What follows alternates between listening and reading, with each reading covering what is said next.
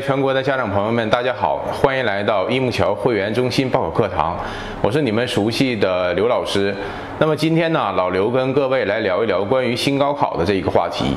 最近一段时间呢，我相信刚上高一和高二的这些家长们呢，比较头疼的一个问题就是关于全国的这个新高考。那么从二零一四年的话，全国首批的两个省份浙江跟上海开始的这个三加三高考开始啊，到现在已经有三批的相关省市了。那么第二批呢，是在二零一七年的像北京、天津、山东跟海南的相关的改革。那么在二零一八年的时候啊，有八个省市，包括有像重庆、河北、辽宁等等的相关城。市呢也在进行的相关改革。那么从新高考改革之前的三加三到现在的三加一加二，那么这里边的话究竟蕴含着什么样的报考原理，以及为什么要进行这样的过渡呢？那么今天刘老师啊就这个问题呢给大家讲解一下。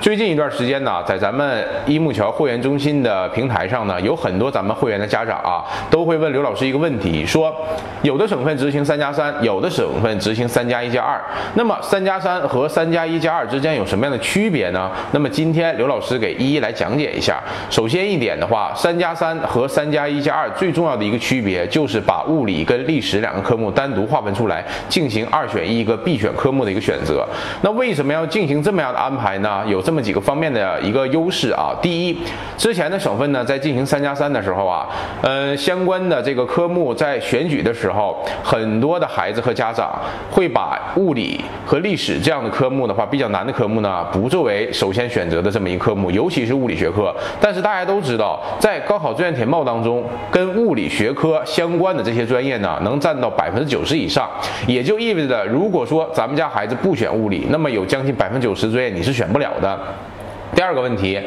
咱们高校的这个人才培养啊，基本上的话是按照两个大的方向。第一个方向的话就是自然技术学科，第二个就是人文社会技术学科。那么自然学科的话，代表学科当然就是物理了。那么社会人文学科的代表学科呢，那么就是历史了。那么大学当中的专业呢，也基本上按照这个四个大的方向来划分。第一个就是自然学科的相关专业，第二个就是什么人文社会学科的相关专业，第三个就是交叉性学科的相关专业。以及第四个艺术类的相关专业，由于今天的话，艺术类考生呢是涉及到的话范围很少，所以今天刘老师不作为重点讲解。那么在相关的这个物理跟历史的选择方面的话，大学的话，他也希望能够这些孩子进入大学之后呢，能够把这些基础性学科打牢，并为以后的专业做铺垫。那么第三个方面的话，就是三加一二加二当中哈，这个选择的话，大家也知道，由原来的三加三的二十种那个学科分配方式，到了现在的。它变成的话，十二种学科方式。那其实针对学校来说呢，它的这个相关的这个分配压力以及师资压力是要小的很多的。大家都知道，呃，每个高中啊，它的这个招生的人数是有限的，那么老师的人数也是有限的。如果说按照以前的话，三加三模式的话，二十种选科方式，那么排班是非常的乱的。那么师资力量不够，而且时间也不允许。那么这种情况之下的话，把物理跟历史两个学科单立出来的话，那么就会减少。至少八种的这种选择方式，那么对于学校来说也是比较好操作的。那么针对于的话，咱们学生来说呢，也是有好处的，因为大家都知道，呃，高一选科呢，也就意味着的话，相当于高三的高考志愿填报的选专业了。那么为什么这么来说呢？因为很简单，在新高考改革之后啊，咱们选择的这个相关学科就是咱们未来高考要报的相关专业。比如像刚才刘老师提到的话，如果说三加三模式当中你不选择物理，那么百分之九十专业你选不了。也就意味着上大学这些专业是跟你没有关系的。那么三加一加二当中呢，对于学生来说的话，呃，很简单的话，把这个所有的专业和所有的科目按照物理跟历史两个大大类先进行排列，然后的话再从化学、生物、呃地理和政治这四科目中选两科。那么主科的话，你选择确定了之后的话，那么其他的相关的这个副科进行搭配。那么在选择相关专业的时候，难度也会降低很多。对于咱们新高一和新高二的家长呢也是一个比较容易的事情，因为的话，高考志愿填报当中，每个孩子他的未来都会决定他能够上什么样的专业和上什么的院校。所以说，高一的时候就把这事儿定下来，对于很多家长来说是比较难操作的一件事儿。那么最后一个好处是什么呢？就是啊，咱们大家原来都知道，原来高考志愿填报的时候呢，也是分两个梯队的，文科生和理科生，对吧？那么由于现在新高考改革呢，不仅仅是局限于文科跟理科了，那么在志愿填报的时候呢，也不能大范围的按照这种什么二十种选科方式或者十二种选科方式进行什么进行高考志愿填报，这样式的话，高考志愿填报的这个工作量也很大，而且的话会比较的乱。所以说后改革的这个第三批的这些相关省市啊，他会把这个高考志愿填报的话，按照物理。划分和。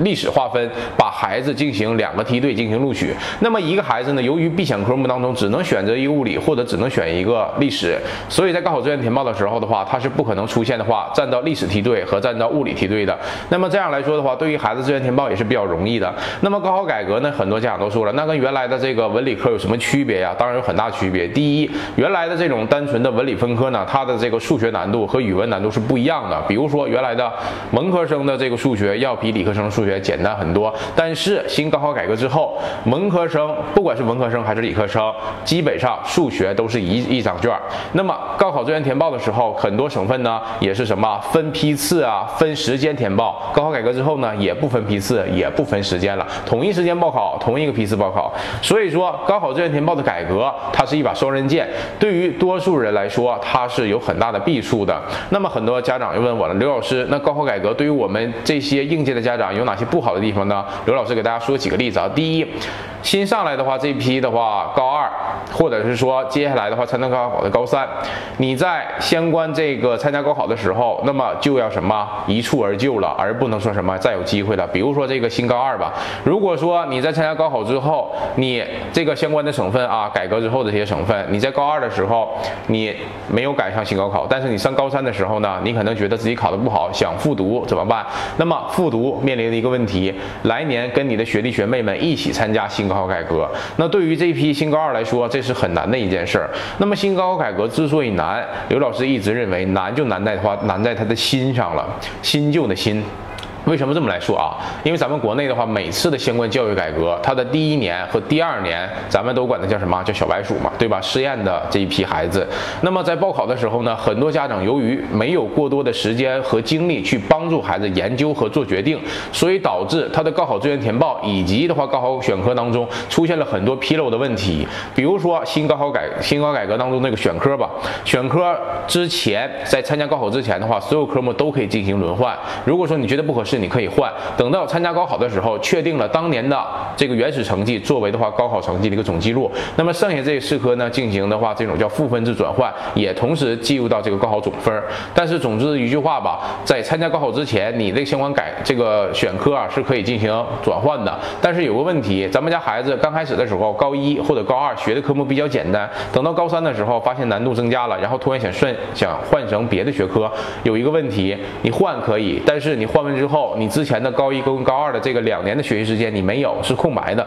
那这科目你换了之后，高考你成绩是一定一定低的。所以说，为什么刘老师一直在强调，针对于这批新高一的孩子，你们能够把握未来三年的这一个大体的专业走向，就取决于你在高一的进行选科。所以说，刘老师一直在强调一个问题：科学填报显得尤为重要。那么，高考志愿填报呢，现在是变得越来越清晰化，越来越科学化，越来越科学化。但是咱们的。家长呢，有的时候也要跟着一木桥的会员中心，也要跟着刘老师进行相关的学习，因为不学习永远学不会，学不会也就容易影响孩子的未来。那么今天的话，刘老师关于这个新考改革的选科的话题呢，就先聊到这里。呃，在座的各位家长呢，可以继续关注一木桥的会员中心，跟着刘老师一起学报考。那么同时有什么问题呢，也可以在咱们一木桥会员中心的后台进行留言。那么刘老师的话，也会跟其他的规划老师呢。在咱们线上平台上给各位家长进行解答。那么好，今天的课程到此结束，感谢各位的收听。